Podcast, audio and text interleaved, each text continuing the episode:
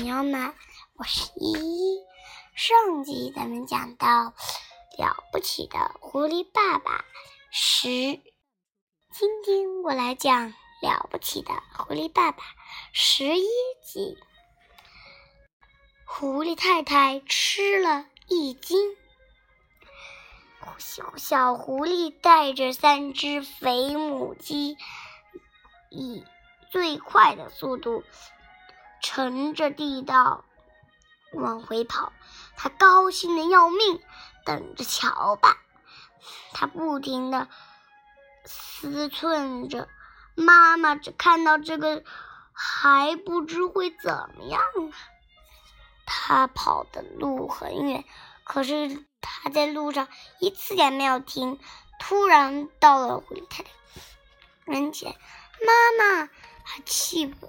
呼呼的喊：“看呀，妈妈，看，快醒醒，看看我给你带了什么。”狐狸太太由于没吃东西，身体比以前更虚弱了。她竟，她睁开一只眼睛，看着那些母鸡。我是在做梦吧？她一，她喃喃自语道，接着又闭上了眼睛。你不是在做梦，妈妈，这是真的鸡，救我们得救了，我们不会被饿死了。狐狸太太睁开双眼，迅速坐起来。可是，我亲爱的孩子，他大声说：“到哪儿？哪？到哪里？到底是从哪里？”伯迪斯的一号鸡舍，小狐狸与。语无伦次的说道：“我们把洞口正正好挖到那地那地板底下，你一辈子都没有见过那那么多又大又肥的母鸡。还有，爸爸说要准备一个聚会，他们很快就会回来。”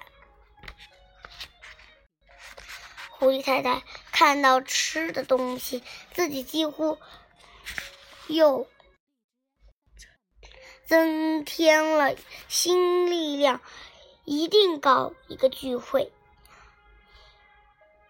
他说着说着站起身子，哦，你们的爸爸真是是个多么了不起的狐狸！快点，孩子，把这些鸡。把这些鸡的鸡毛拔掉！了不起的狐狸爸爸，了不起的狐狸先生，在地道里很远的地方说：“亲爱的孩子们，现在咱们下来干下一件事，这件事就可就更容易容易多了。